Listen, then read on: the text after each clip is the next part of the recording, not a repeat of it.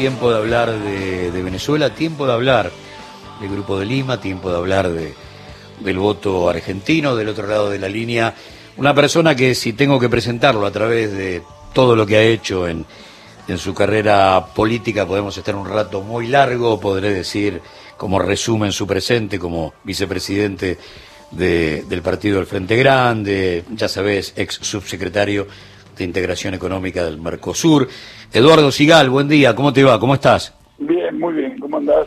Bien, bien. Eh, la verdad que preocupado si uno tiene que, tirar un semblante de lo que cada uno de nosotros observó después de, ver a dónde quedaba parada Argentina, por ahí mucho más cerca de Piñera y Bolsonaro que de López Obrador. Pero bueno, contame. No sorprendió, por lo menos para mí que vengo siguiendo el tema, no, no me sorprendió la posición que adoptó formalmente Argentina de la Comité de Derechos Humanos en Ginebra, eh, porque eh, bueno se venía se venía insinuando este, que eh, no había una una oposición una posición mejor dicho alternativa clara a la que venía planteando el Grupo de Lima. O era la posición que impulsaba Venezuela o era la posición que impulsaban estos gobiernos de derecha que eh, gobiernan mayoritariamente en la región. Yo creo que ahí se abrió y la Cancillería no tuvo suficientemente en cuenta una especie de tangente en la que México este, y Argentina deberían haber coordinado fuertemente una estrategia común.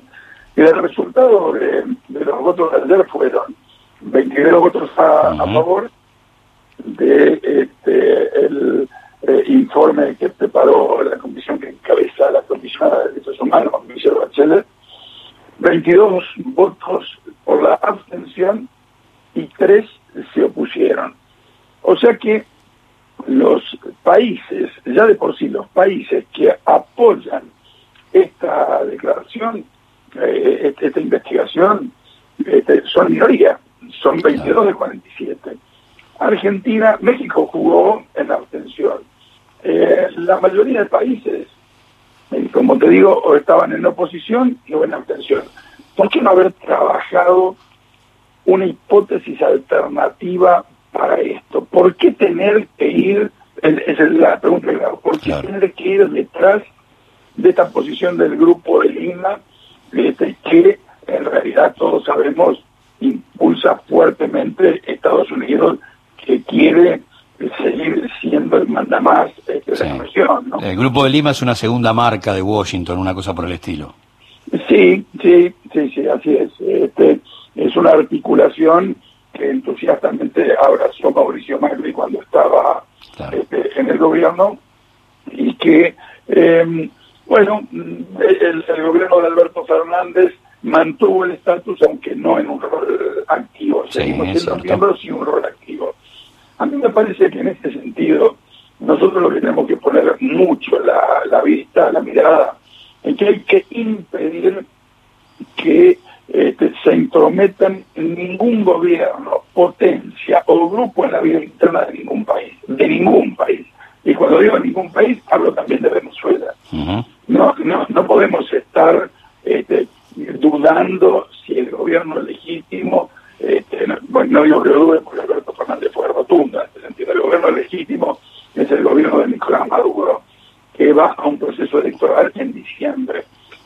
Eh, no, pero algún funcionario alto del gobierno se atrevió a decir este, que este, Guaidó era el, presidente legítimo. Entonces, es cierto, vivimos y compartimos, nosotros, yo formo parte del gobierno, no, no con cargos, sino desde el punto de vista de la vocación política.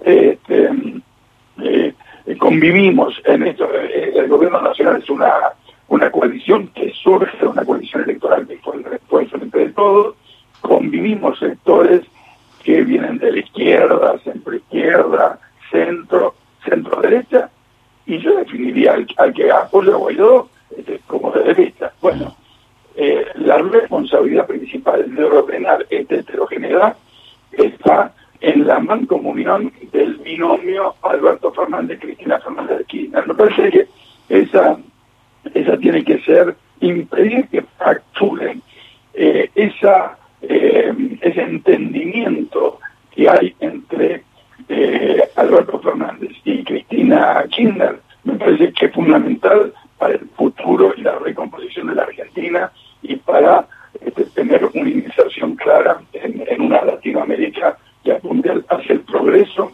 y no hacia la desigualdad y el regreso. Además, Eduardo, cada vez que hablamos de Venezuela, más allá de la votación del día de ayer, eh, podemos eh, tomar los caminos que, tengamos ganas. En este caso, eh, como te señalan con, con el dedo los gobiernos de derecha del continente en función de las supuestas violaciones a los derechos humanos y, como decíamos en la apertura, le juega una mala pasada el destino a la propia Bachelet, porque esto surge ahora después que los carabineros tiran a un pibe desde un puente en una de las protestas antineoliberales que esperaron más de cuatro décadas aparecer en, en la superficie chilena. Pero eh, siempre estamos hablando de petróleo, ¿no? Sí, sí, pero es interesante lo que decís, porque yo creo que hay que medir con la misma vara. Exactamente. Este, eh, por parte de Naciones Unidas e investigar todas las violaciones de derechos humanos. Vos mencionaste este caso de Chile. Ahora, ¿y Bolivia? Ah, bueno. Hace un año destituyen a, un gobierno legítimamente, eh, eh, eh, empiezan procesos de represión, de exclusión, de proscripción. ¿Por qué no puede ser candidato a algo en sí, sí, Y ahí nadie nadie dice nada. ¿Mm? Bueno, Correa proscripto en Ecuador. Eh, Correa en Ecuador. En Perú, las represiones que hay permanentemente.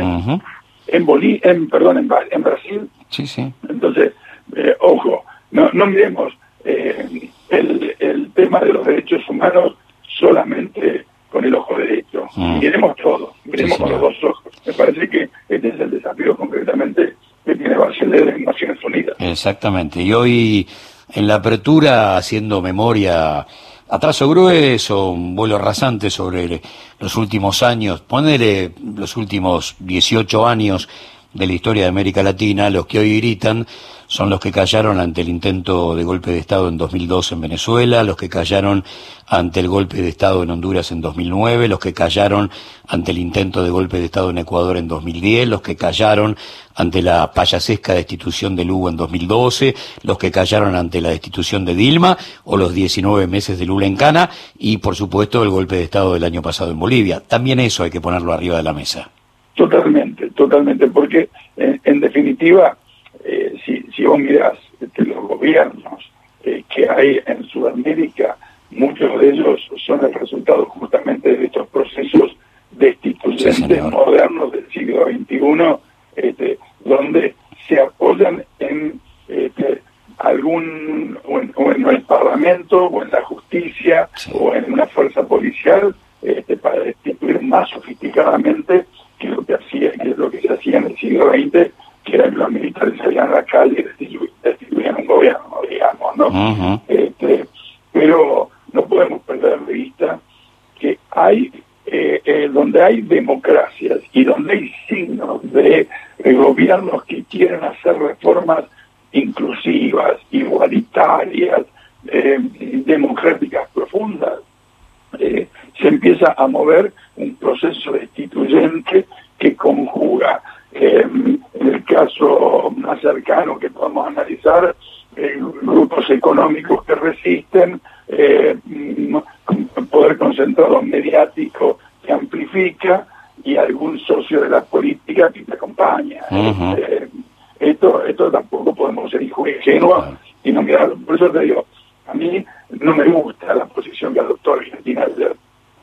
Pero este, yo, yo, me siento identificado con la intencionalidad de lo que quiere resolver el gobierno de Alberto Fernández y Cristina Kirchner. Entonces, me parece que un profesor no es caída, que se trata de, generar eh, intercambio de opiniones, que hay que construir consensos en este heterogéneo, este, heterogéneo coalición que integramos y tenemos que mirar para adelante, seguir empujando. Eduardo, gran abrazo y muchas gracias por estos minutos de tu tiempo. No, por favor, gracias a vos. ¿eh? Eduardo Sigal, tema Venezuela, voto argentino.